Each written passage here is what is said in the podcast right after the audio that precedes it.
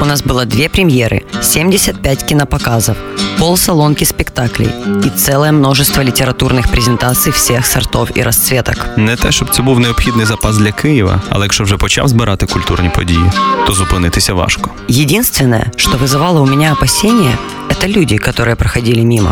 Але я знаю, що рано чи пізно ми затягнемо їх в обійми культури. Гонзо Ефір з Тетяною Кісельчук та Євгеном Стасіневичем кожну середу о другій годині дня. Повтор у неділю о п'ятій вечора. І в подкастах на сайті OFR.FM. Old Fashioned Radio. Вітаємо, шановні радіослухачі. З вами Old Fashioned Radio, ваш улюблений Гонзо ефір. Ми повертаємося зі свят. Ми повертаємось, сподіваємось, без втрат. Тетяна Михайлівна Кісільчук напроти мене. Мене звати Євгеній Стасіневич, літературний критик. Сьогодні у нас знов культурні підсумки тижня. Ми поговоримо про кіно, поговоримо про літературу, поговоримо навіть про музику. Е, Почнемо традиційно з кіно. І яка ж у нас головна прем'єра тижня, року вже, який почався, як не «Ла Ла Ленд», який вже отримав сім глобусів, який тепер головний претендент на Оскар. Ми поговоримо про «Ла Ла Ленд», е, посперечаємось, сподіваюсь, подумаємо, е, звідки ця популярність. І зараз пані Тетяна, головний редактор BTUA, нагадую, розкаже вам, що вона думає про цей фільм, бо, по-моєму, вона щось про нього таки думає. Про кіно. Ну, хвала небесам, закончился монолог э, Гамлета Стасиневича. Э, Добрый день, уважаемые радиослушатели. Мы говорим, э, во-первых, о э, про La La Land, потому что ну, это такая нашумевшая Ми картина. можемо співати про нього. Э, Нет, мы не будем этого А делать. могли б. Э, Будеш Олега Винника співати. Итак, О. А, La La Land – это э, мюзикл, это история о э, пианисте Себастьяне и о начинающей актрисе Мии. Я думаю, что много кто из вас его видел, поэтому перес... да и сюжеты там, собственно, м, встречаются э, д- д- два несчастных, значит, которые лелеют свои Ну, Вони мечты. не нещасні, вони просто люди, які знаходяться в процесі становлення. Э, ну, допустим, хорошо. Хотя Мгм. выглядят они достаточно, как, как знаешь, Просто у Гослінга сумні очі п- по життю. А а у нее нет. А вона просто молода. Окей. А, Тем не менее, они встречаются, и так как у них э, один и тот же заряд, который, ну, он идет весь фильм, и мы потом его еще больше увидим, да, это амбициозность, это а, я иду навстречу своей мечте, Поэтому они, конечно же, влюбляются, и вообще-то мюзикл они танцуют. Э, Там очень красивая картинка, безусловно, ну, потому что это уже было бы совсем, если бы картинки не было. Они вечно все такие цветастые. А, Там непонятная история, хотя это современный современный мир, там иногда можно думать, что это какие-то 30-е, например.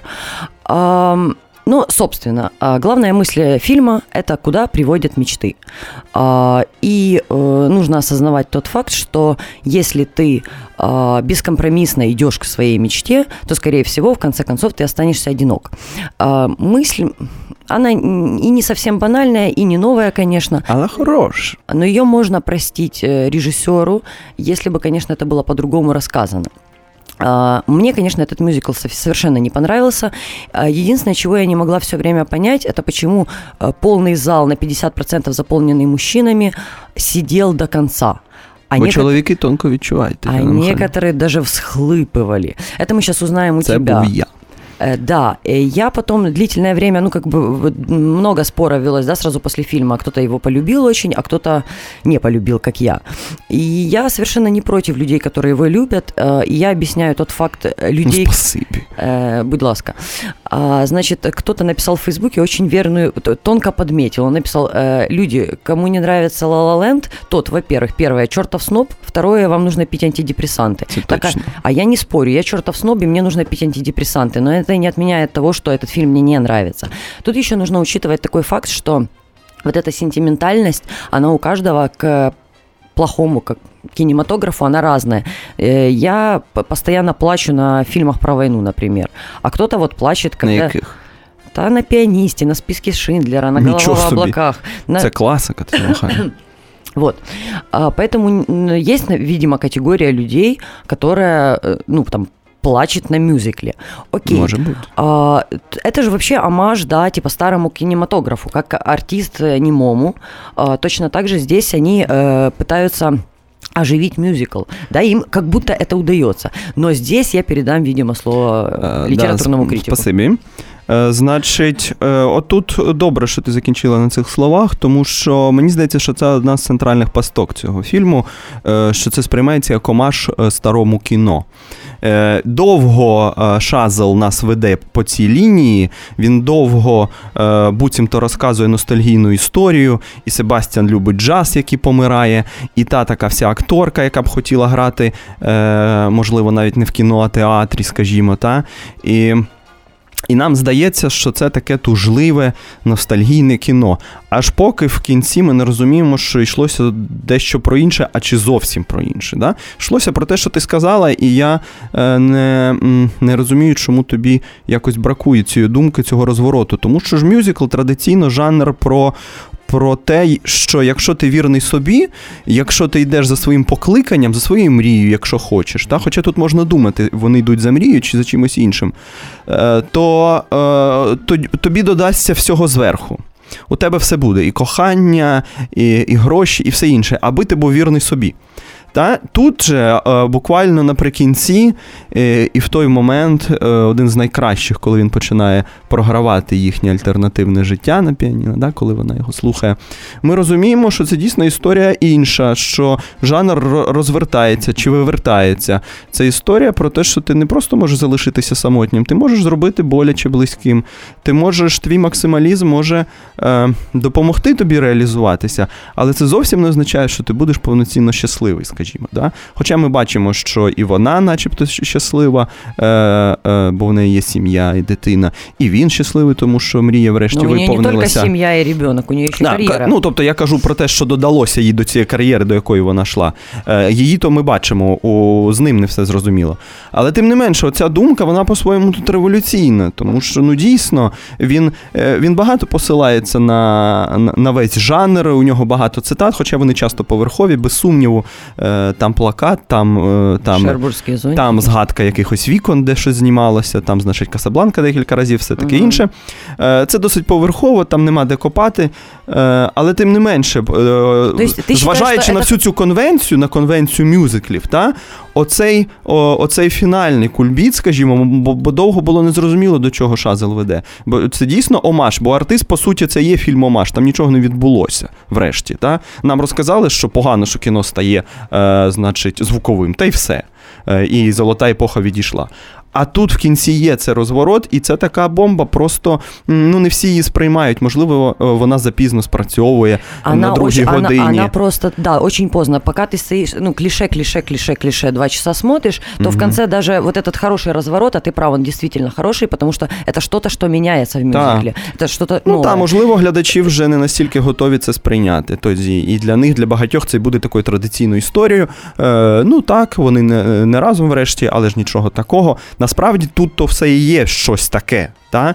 Е, І можна навіть сказати, піти трохи далі, сказати, що це не про куди приводять мрії, а, а про історію успіху, тому що його Вот це важно. Про те, що чому мужики з зали не виходили? А, тому що одержимість його була власне про успіх, про ту ціну, яку люди платять е, за успіх. Ми ж пам'ятаємо ту ту стрічку про музиканта, який страшенно працює, збиває роки в кров, е, аби війти в цей е, оркестр, яким диригує той тиран. О, подожди, поки не забыла. Это еще один момент, который мне очень не нравится в фильме. Это то, что Шазл, он не не рассказывает внутреннюю кухню. Я понимаю, что она как бы не, перво, не первоочередная, но тем не менее он бы мог немного, несколько углубиться в игру Себастьяна, или в игру Мии. То есть, например, мы узнаем о том, что есть спектакль некий, да, что он там непонятно хорошо-плохо прошел, потому что как бы там ей потом роль дают большую, но угу. зрителей не было.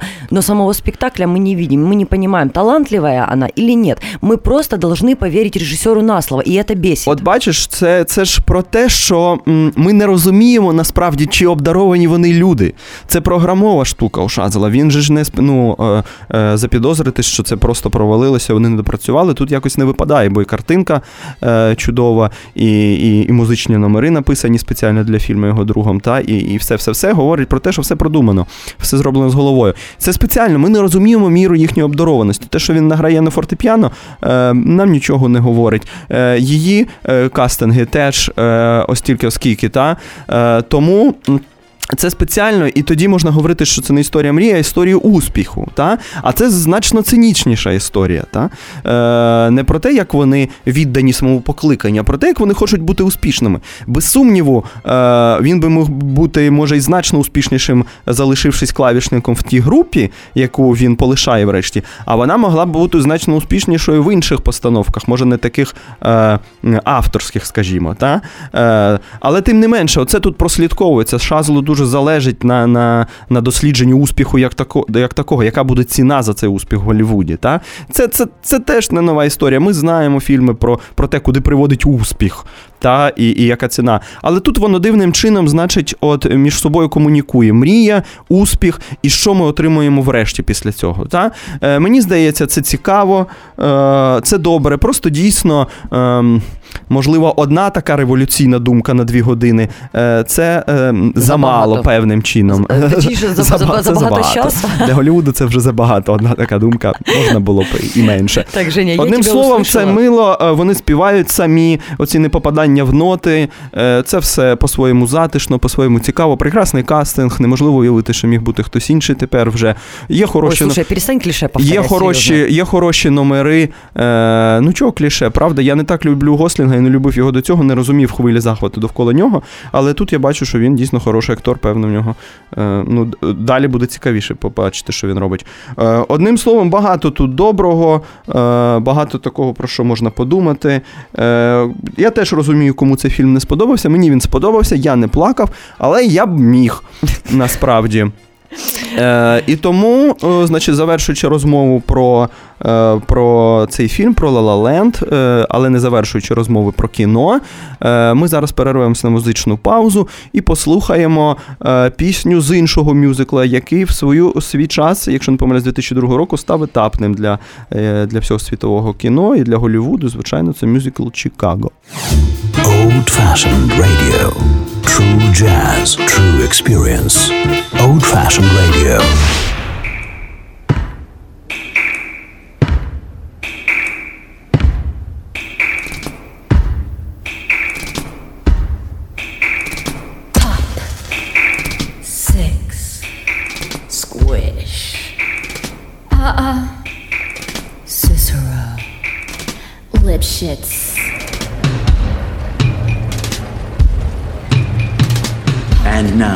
Six merry murderesses of the Cook County Jail in their rendition of uh-uh. The Cell Block Tango.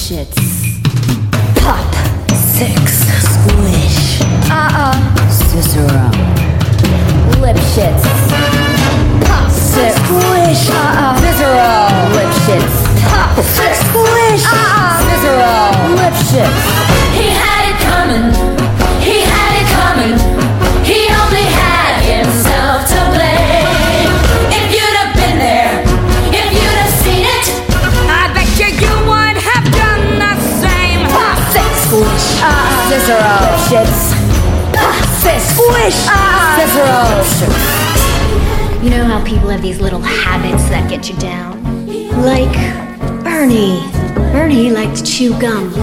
No, not chew. Pop. So I came home this one day and I'm really irritated and I'm looking for a little bit of sympathy. And there's Bernie lying on the couch, drinking a beer and chewing. No, not chewing. Popping! So I said to him, I said, You pop that gum one more time. And he did. So I took the shotgun off the wall and I fired two warning shots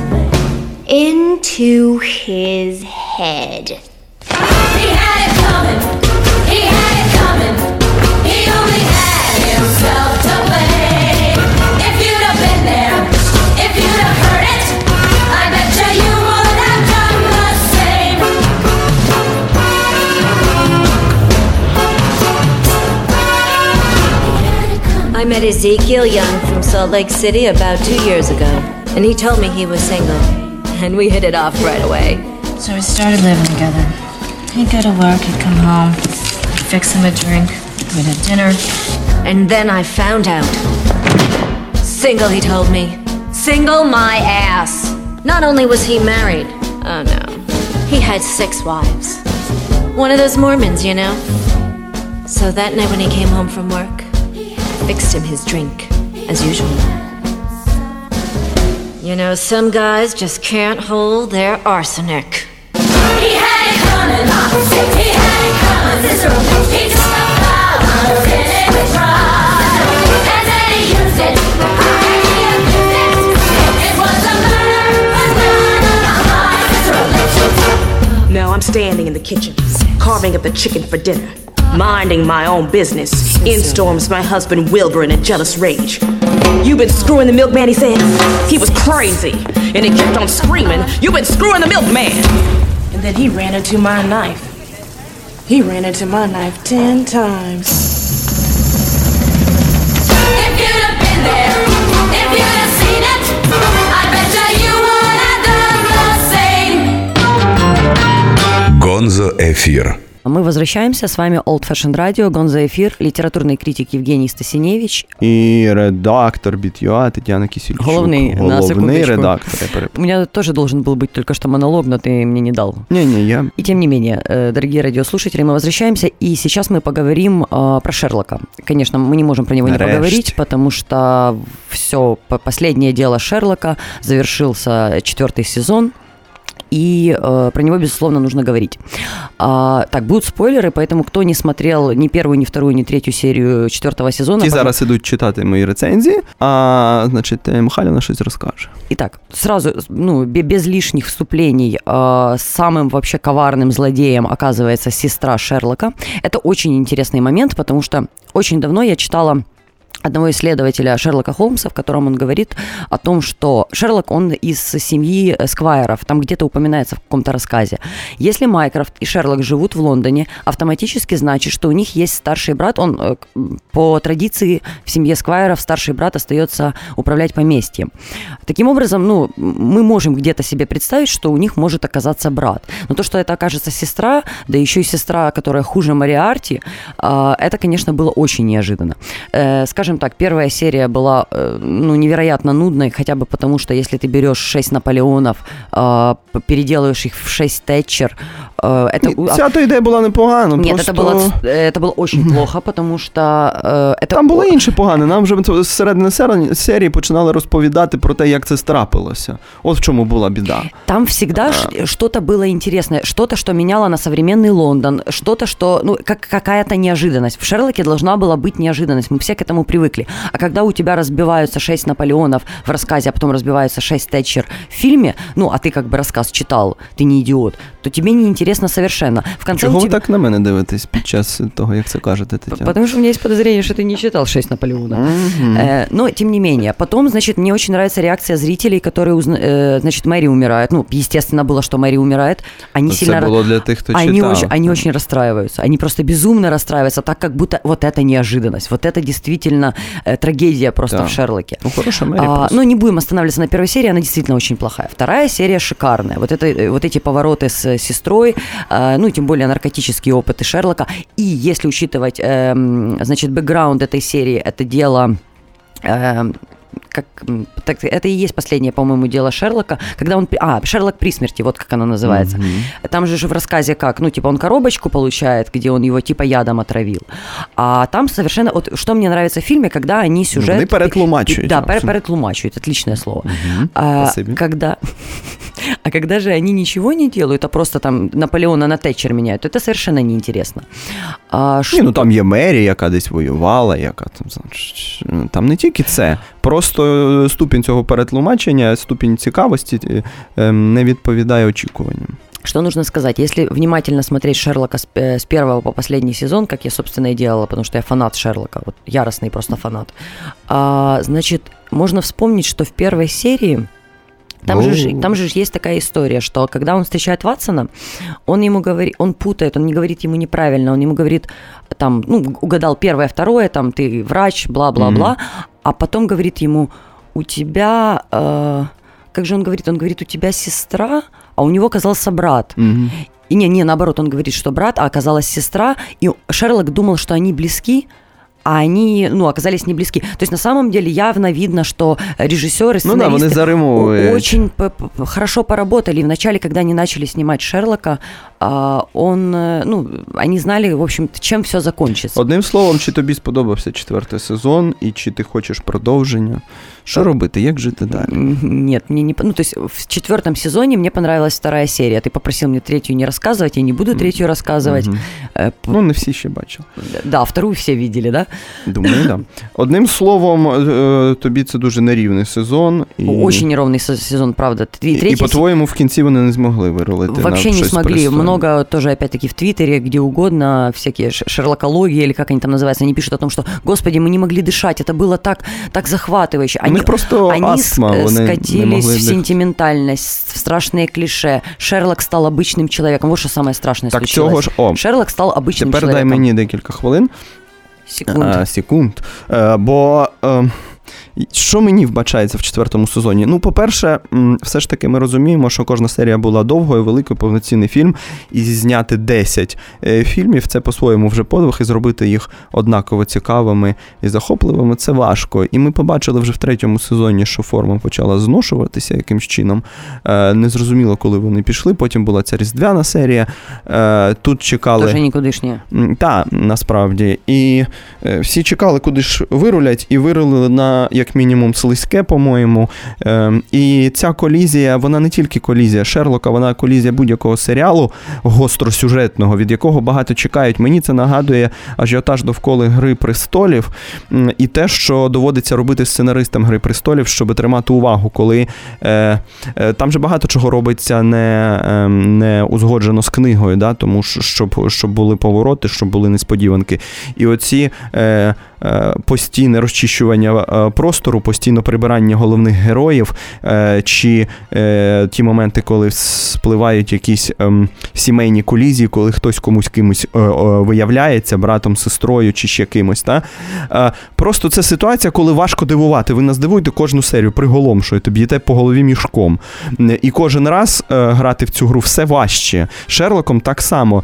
З одного боку, ми чекали, коли він стане людиною насправді. Ми, ми хотіли дізнатися про Это нього кто ждал? більше. Я нет. Ні, ні, ну, ну як, ми хотіли побачити й- його не тільки під час розслідувань, ми хотіли дізнатися ще про Так, и- щось. Женя, стоп, ты неправильно понял. История не о том, что ш- мы хотели что-то увидеть. Вот эти обнимания с доктором Ватсоном, ну не в смысле э, г- гомосексуализма, вот эта вот ч- человечность, которая про- проговаривается в Холмсе, она лишняя. Ее не должно быть. Мы помним, что человек с таким гениальным разумом, он должен быть, как он сам называет Ну, себя, цього- це було- высокофункциональным Це социопатом. було не уникно, це розворот від, е, від надлюдини до людини. І він був очікуваний, це нормальний хід в серіалах. Але просто коли вони почали розповідати про Холмса людину, виявилося нецікаво.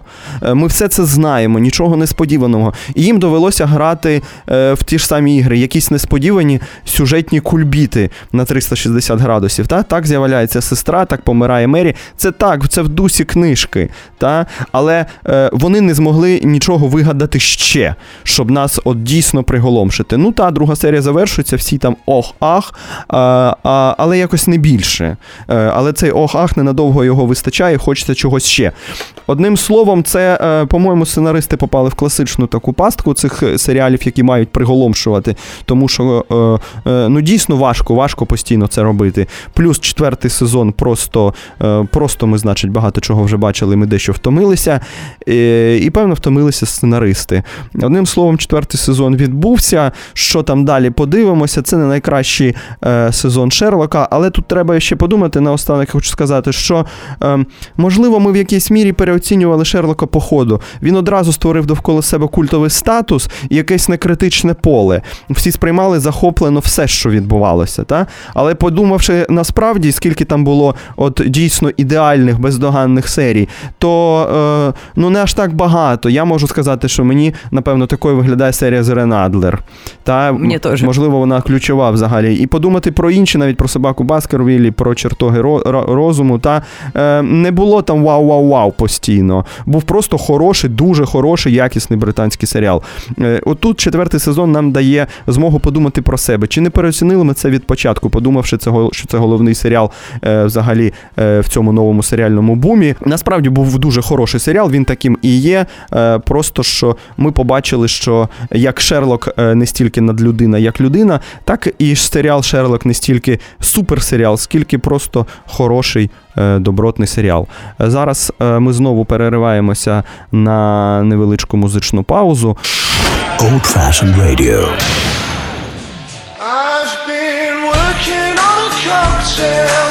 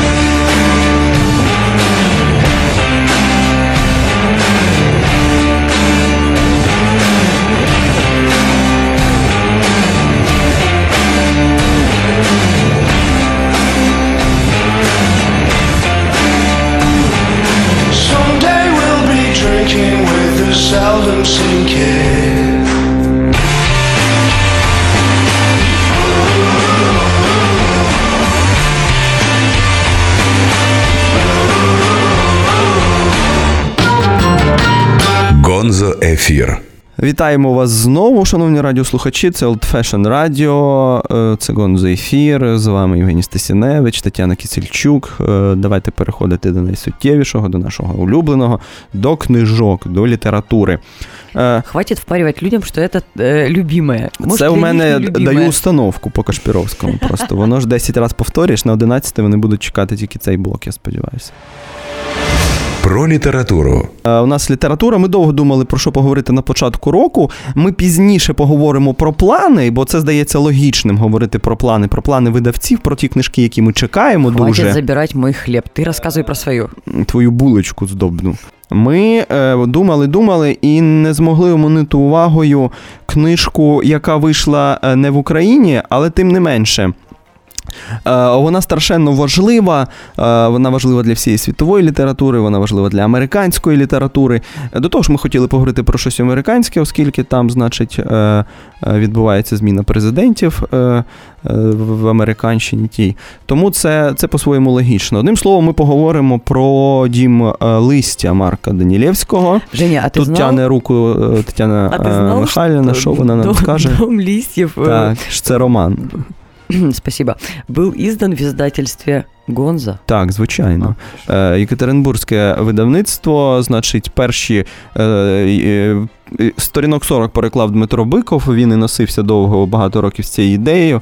Йому колись в Штатах показали цей роман. Він потім познайомився з Данілєвським. Він страшенно хотів, щоб це було перекладено, але це технічно дуже складно. Зараз ви зрозумієте, чому, якщо ще не знаєте. Е, Але одним словом, в 16-му році він таки довів справу до кінця. Це видавництво зробило книжку, вже пішов другий наклад. Це подія. Про ні про неї там багато хто говорить. От і ми поговоримо. Значить, Марк Данілєвський написав е, Дім листя, він його довгенько писав, е, чи не 10 років, і видав його у 2000-му, тобто на початку 21 століття, що дуже символічно, бо цей роман по-своєму нова якась глава в історії світової літератури. Е, Чому? Е, Тому що. Тому що тут все тримається на такому прийомі, е, е, як візуальне письмо. Е, коли, коли те, що можна було вважати технічним просто ходом, одним, одним з прийомів, це стає осердям сюжету. Тому що чи не найважливіше за ті історії, які розказуються е, в тексті, є те, як це все оформлено. Бо просто верстальщики, я думаю, можуть покінчити життя самогубством, працюючи над цим романом. Я не знаю, скільки їм треба доплачувати, щоб це зробити. Е, давайте я зараз розкажу про що це трохи, а потім е, я розкажу, як це зроблено і оформлено графічно. Значить, по суті, ми маємо три історії, одна в одній. Е, перша історія це історія Джонні Труента, е, такого татуювальника сучасного, такого постбітника, людина, яка е, про, про, протринькує своє життя. Він знаходить рукопис. Е, Автор цього рукопису е, такий собі Дзампано. Е, І цей Зампано він не просто розповідає якусь історію, він переповідає плівки Невідсона. Він, значить, говорить, що був такий документальний фільм. Е, е, Значить, е, який і є цими плівками Невідсона, і він розповідає, що він думає з цього приводу. І, значить, одна історія це Джонні Труен, друга історія це Дзампано, і, третя історія, власне, що відбувається на тих плівках. А відбувається наступне, бо, значить, є е, документаліст-режисер, лауреат Пуліцерівської премії, якщо я не помиляюсь там. Він переїжджає зі своєю родиною в провінційний будинок десь у Вірджинії, і, і щоб не відриватися від роботи, вирішує знімати документалку вдома. Розвішує по дому камери, і, щоб зафільмувати ідеально таку сімейне життя подружнє. Але коли е, потім переглядає плівки, розуміє, що відбувається що зовсім інше. Будинок живе своїм життям. Там з'являється якась стіна, якої не було, там прохід, там взагалі коридор відкривається, там е, будинок всередині не- дорівнює собі зовні. Та? Він починає залучати друзів, е, він починає збирати навіть коментарі. Його дружина. Там виступають, значить, з коментарями, наприклад, Стівен Кінг е, або Гарольд Блум, е, літературознавець американський. Та? Э, Подожди, я тебя перебью, не очень понятно. Говоришь, э, не, не равно э, внутри и на, снаружи. Ну, тобто, Такое зовнішньо це здається з будинок будинком Ты- собі. ты- такое а... ощущение, что ты говоришь про какой-то полтергейст. Так, е, і це схоже, і це такий класичний майже хорор. Тому що постійні якісь звуки, е, хтось сидить біля камери, щось позаду раз і зносить його просто. Незрозуміло, що відбувається. І ця історія це така стилізація під хорор, і це дійсно страшно. Та? І друга історія: оцей Дзампано він переповідає зміст цих документ... цієї документалки, поверх ще пишучи свою історію, не забуваючи про себе розказати. Не забуваючи якісь відсилки зробити. А потім це все читає Джонні Труент, який розповідає поверх цих двох історій е, свою про своє буремне життя, про наркотики. То есть про... это уже сколько слоев? Три? Це три. Да, це ко- Труен, це вже коментарі до коментарів, по, по суті. Да? Але далі починається найхимерніше, тому що всі оповідачі тут ненадійні. Ми не знаємо, чи були ці плівки насправді, чи це був е, експеримент. Наркоманы. Та, чи, значить, по- по-друге, з'ясовується, що Дзампано сліпий. Да, е, чи, і був сліпим ще до того, як е, Невідсон знімав це все. Йому е, е, про, про фільм, по суті, розповідали якісь дівчата, е, яких він слухав. Це такий привіт Борхесу, звичайно, сліпий, сліпий Дзампано. Е, Джонні Труен теж постійно під дією наркотиків. Що він там прочитав, що він розповідає. Е, Незрозуміло. Одним словом, це все ненадійно. Ми маємо три шари, е, стилізацію під хорор, точніше, навіть справжній хорор. Потім е, таку постмодерністську критику. Е, чи просто критику оці, оці, о, оцих постмодерністських інтерпретацій. Тому що Дзампано, по суті, стібеться над цією академічною всією спільнотою. У нього там цитати з Деріда, е, А значить. докум- документалку до цього знімав про него. Е, Про Деріда, так. е, Колись Данілєвський працював над документом. Так. І, е, значить, там цитати з Гомера, з Мільтона, все на світі. Там коментарі, які ведуть в нікуди просто. Ти йдеш за цими коментарями, йдеш, йдеш, потім раз, воно все обривається. Е, Одним словом, а Джонні Труен це начебто така е, бітниківська історія про, про, про шалене життя. І це врешті все виявляється чимось зовсім іншим. Та? Е, По суті, простою історією, але від того не менш е, ну, захоплюючою, тому що ми то думали, господи, ну про що воно все? Ну до чого це все нам розповідати? Чого ми маємо це читати? І виявляється, що це- історія про щось страшенно людське. Не буду говорити про що, ви обов'язково прочитаєте і дізнаєтеся. Але це те, про візуальний. це те, що е, те, що ми з тобою колись говорили, це до тези відомої Умберто Еко про, А, про постмодернізм? Так, про постмодернізм і кохання. Пам'ятаєте, коли двоє людей, знаючи, що вже епоха постмодернізму, вони хочуть зізнатися один одному у своїх почуттях, але розуміють, що просто сказати е, про такі речі це банально. І вони починають за ківоками про це говорити. Якби ми, ж- ми жили в тому то столітті, то я б вам сказав. Е, але врешті Еко говорить фінальну фразу, але тим не менше, попри це все, попри ці надмірності, вони ще раз поговорили про любов. От у Данілєвського щось страшенно схоже на це. А графічно це виглядає просто скажено. Тому що е, е, Дзампано там не тільки є якісь картинки, колажі, е, коментарі до коментарів, е, там ще просто є е, сторінки, де присутнє просто одне слово, де є два слова, де треба читати текст зліва направо в дзеркалі, та, де треба читати по колу, е, де є моменти, коли цей Невідсон біжить в цьому будинку, і стіни починають розширятися чомусь раптово. Текст починає розширюватися, і проміжки між словами стають більшими. І, і це графічно ми все бачимо. Потім починається дощ за вікном, е, і, по, і, і ці літери, начебто, наче краплі по склу починають бігти. Та? Е, або е, просто Дзампано забуває е, змінити аркуш і починає друкувати по, поверх старої сторінки, яку він вже надрукував, і виходить текст на тексті. Та? Або потім е, Труенд е, щось зробив зі сторінкою, і, і, і її важко відчитати. Та? І, і от такого там повно. Це все тримається на цьому, на, на графічності, на візуальності. Е, і тому це дійсно роман, який потребує великого включення читацького. Ви там самі прокладаєте шлях, і це, і це дійсно так. Тому що там в кінці навіть є якась схемка, як це можна все читати, типу Кортасарівської, але на це теж не обов'язково зважати. Бо просто треба пірнути в цей текст і зрозуміти, в які ігри він з вами грає. Що це ігри серйозні, і, і, і треба якось піддатися цьому, зрозуміти цю нову конвенційність. І тоді буде страшенно приємно е, і навіть не складно, а захопливо. Бо це такий роман-квест, якщо хочете. Е, роман. е, Роман, де ви самі все прокладаєте.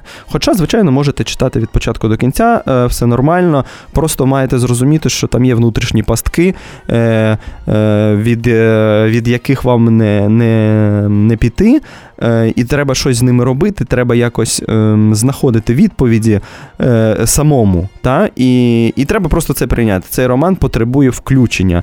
Е, наскільки е, це епохально, судити е, кожному е, окремо. Е, мені цей роман страшенно подобається. Я е, не дуже люблю те, що робив Данілєвський потім. Оті Only Revolutions і оцей фаміліар 27-томний, який він запланував. Історія про один день дівчинки-епілептика, яка знайшла дивного е, е, дивну коше, дивну кошеняту.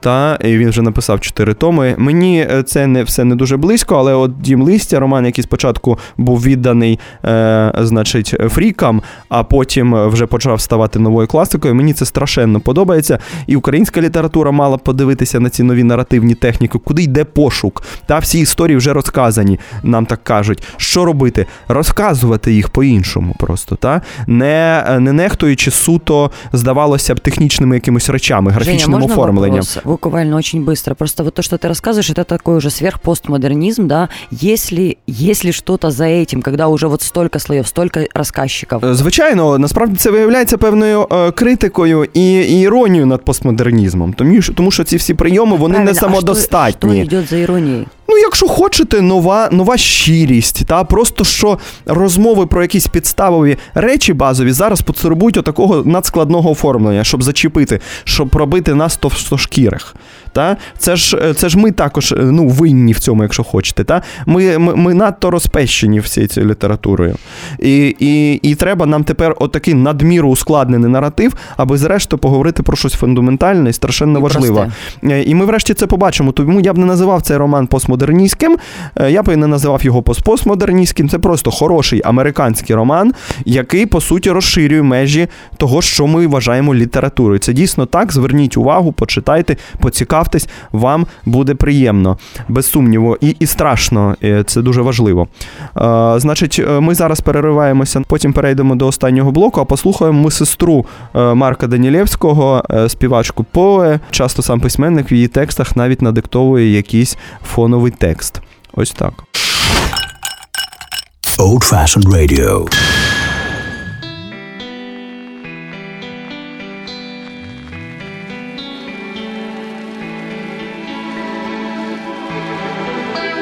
Carrie suggested we go for a drive in her new two-door BMW coupe. In the parking lot, we slipped into her bucket seats.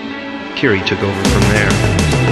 At nearly 90 miles per hour, she zipped us up to that windy edge known to some as Mulholland, a sinuous road running the ridge of the Santa Monica Mountains, where she then proceeded to pump her vehicle in and out of turns, sometimes dropping down to 50 miles per hour only to immediately gun it back up to 90 again. Fast, slow, fast, fast, slow. Sometimes a wide turn, sometimes a quick one. She preferred the tighter ones, the sharp, controlled jerk, swinging left to right before driving back to the right, only so she could do it all over again.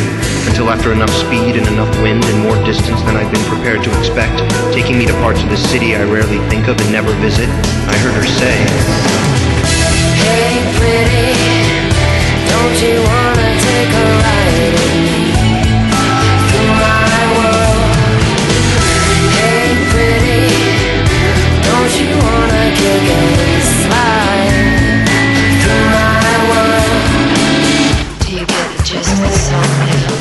can't remember the inane things I started babbling about then. I know it didn't really matter. She wasn't listening. She just yanked up on the emergency brake, dropped her seat back, and told me to lie on top of her, on, top of those leather pants of hers, her hands immediately guiding mine over those soft, slightly oily folds, positioning my fingers on the shiny metal tab, small and round like a tear, then murmuring a murmur so inaudible that even though I could feel her lips tremble against my ear, she seemed far, far away. Pinch it, she'd said, which I did lightly, until she also said pull it, which I also did, gently parting the teeth one at a time, down under and beneath, the longest unzipping of my life. Hey pretty, don't you wanna take a ride with me through my world? Hey pretty, don't you wanna kick and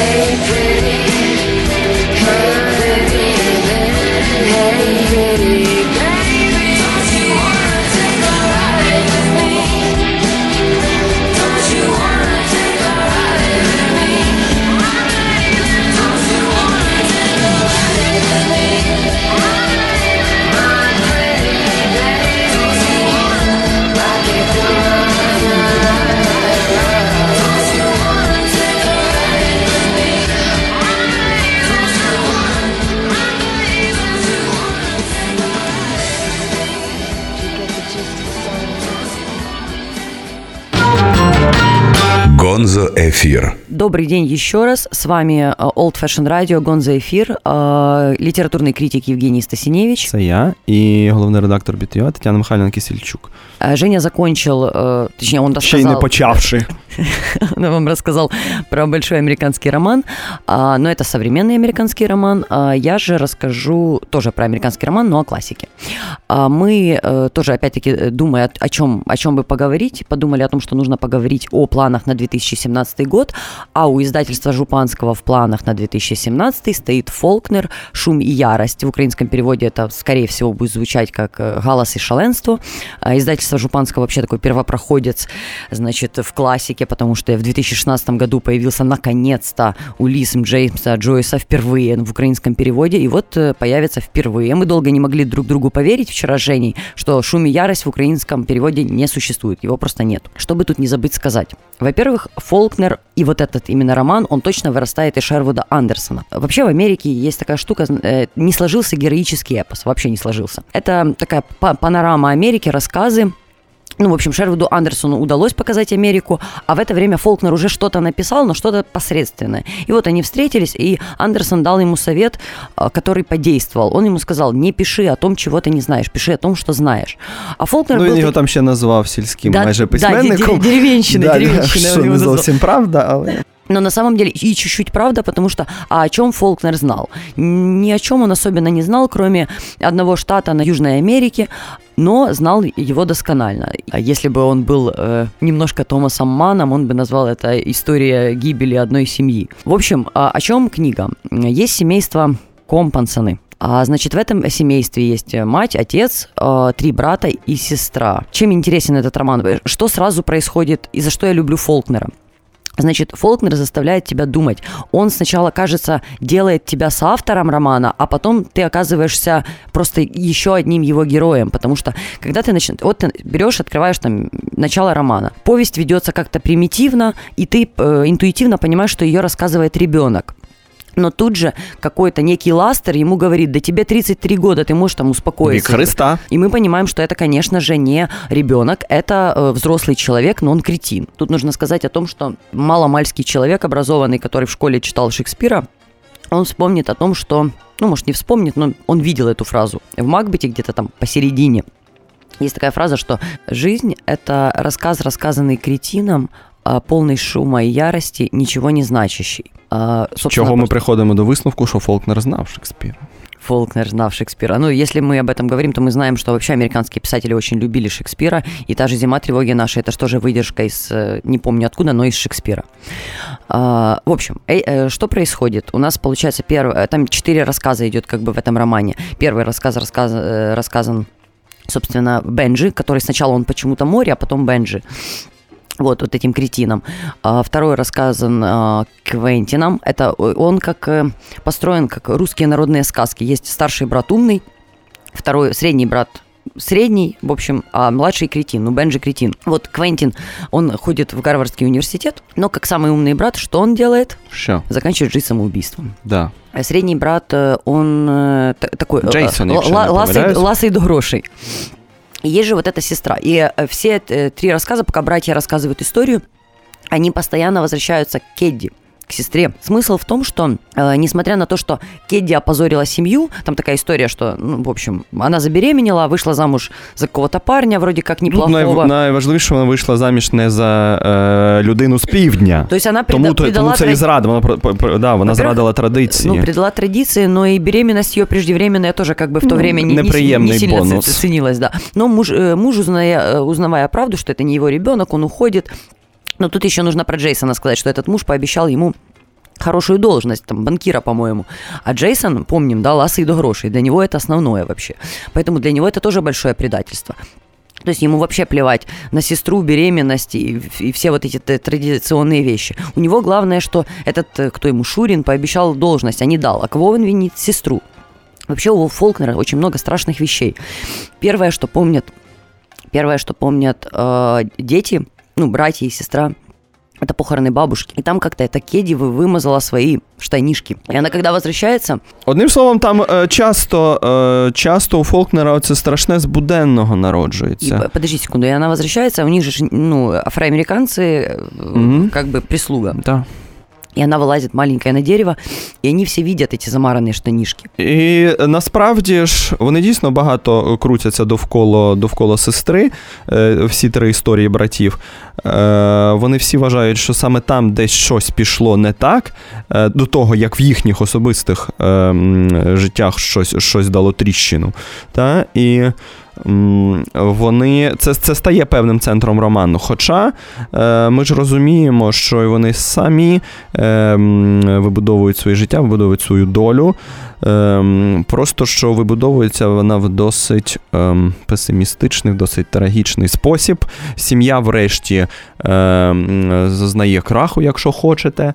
Е, і коли Фолкнер бере голос в четвертій частині, коли він вже розповідає більше про прислугу, коли він намагається все це підсумувати, ем, він говорить про те, як, як впав південь, е, як.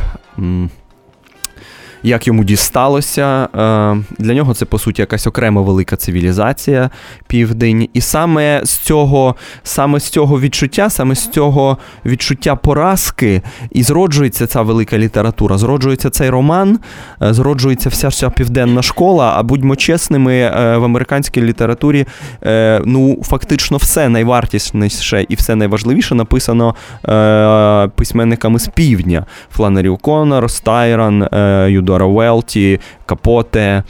Можна безкінечно продовжувати цей ряд. І навіть люди сьогоднішні, скажімо, та штарт, вона з півдня.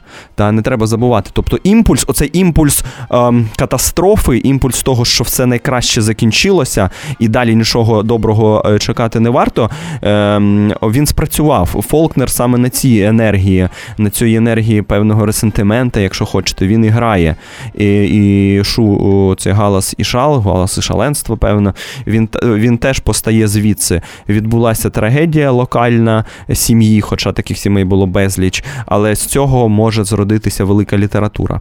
І вона зроджується на наших очах. Е, ці всі чотири історії, звичайно ж, заримовуються. Е, і це постає не просто. Е, Важливий текст е, англосаксонського модернізму, скажімо, та важливий, е, важливий роман всього ХХ століття і в американській літературі зламний. Та е, не скажу, що Фолкнер потім ніколи не доріс до нього. Ні, у нього багато видатних текстів. Дійсно, він якось довго не понижав планки, хоча, зрештою, почав. А, але, але треба це пам'ятати, що у нас є не тільки Кавка, е, Пруст і Джойс, у цей модерністський канон. У нас е, ще має бути обов'язково Фолкнер, і він у нас таки буде. Ми очікуємо на цей переклад. Е, можливо, колись ми е, дочекаємося і дім листя Данілєвського в українському перекладі, бо це перевірка і ринку на, на дорослість, на зрілість, на готовність до експерименту, е, до чогось такого, значить, неочевидного, спроба ризикнути. Ми чекаємо, поки чекаємо Фолкнера. Звичайно, планів дуже багато у видавництв, вони потроху починають їх оголошувати, але сьогодні ми вирішили сконцентруватися саме на цьому, бо це дійсно, е, бо це була подія. І, і, і вихід цього роману був колись подією, і його переклад будь-якою мовою, по-моєму, це е, безсумнівна подія. Е, Ми маємо завершувати. У нас мало часу. Ми поговорили з вами про кіно, поговорили про серіали, поговорили про літературу американську. Про неї завжди цікаво і приємно говорити. Про музику. Наприкінець е, щось хочемо сказати вам про музику, і звичайно маємо сказати про те, що вийшов третій альбом е, британського гурту The XX. Пам'ятаємо, е, який скажений ажіотаж був з їхнім дебютом у дев'ятому році. Пам'ятаємо Mercury Prize, яку вони отримали. Пам'ятаємо потім, як вони не дуже вдало продовжили, і альбом 12-го року був. Ну, не, вс- не все помнят. Ты скажи, при- признайся честно, в 2005 году ты так следил прям за Не в музыкой? п'ятому, в п'ятому Да. постала група, а в дев'ятому вийшов перший альбом. Я пам'ятаю XX. Вони ніколи не були моїми улюбленцями. Я люблю британців, люблю інді, а це інді насправді. Хай кому як не подобається це визначення, якесь найзагальніше. Але, по-моєму, XX це таке, значить. Притомне інді, так як його багато хто от розуміє. Та, е, де, е, де є ем, специфічний вокал, е, де є якесь набормотування, нашептування в перших альбомах, та, де є несподівані, несподівані рішення музичні, але вони несподівані і цілком впізнавані по-своєму. Там багато гітар, там є там семпли. Как, там як-то так і експериментаторство, і мелодичність так, сразу. От, от, власне, це про це і є. І от коли хтось каже, що ну, що ви слухали, ну от ну, ну інді, от от XX це таке інді, насправді. Е, Під нього е, під нього добре добре щось робити, тому що багато вашої уваги ця музика не забирає на себе. Та? Вийшов третій альбом, е, він прогнозовано ем, зібрав велику пресу, дуже різну, навіть в Україні вже написали по-різному про нього. Комусь це здається проривом, і нарешті вони реабілітувалися за другий свій невдалий альбом. Комусь це здається повторенням пройденого, що нічого нового насправді. Все сходяться тільки в одному, що Coexist, второй альбом був не ок. Так, це це точно. А оце а, а третій альбом Сію, там різні треки виокремлюють, е, по-різному про це говорять. Е, одним словом, альбом вийшов, ми дочекалися. Хто хто чекав, ви дочекалися. Ви можете його послухати. Це це, це, достойне, це достойна британська музика, достойне британське інді. Я б не називав це аж такою подією, але тим не менше. І послухаємо ми наприкінець, е, правда, не ZXX, це ви послухаєте вже самі. Ми послухаємо інших е, володарів е, Mercury Prize. Групу, яка мені, наприклад, подобається значно більше, вона значно живіша, хоча ви можете зі мною не погодитися, то ваше діло. І послухаємо ми Elbow. З вами були сьогодні Тетяна Михайлівна Кисельчук і літературний критик Євгеній Стасінєвич. Спасибі вам, слухайте нас, залишайтесь з нами. На все добре. Всього доброго. Old Fashioned Radio. True art, true experience. Old Fashioned Radio. Гонзо Ефір з Тетяною Кісельчук та Євгеном Стасіневичем кожну середу о другій годині дня. Повтор у неділю о п'ятій вечора. І в подкастах на сайті OFR.FM.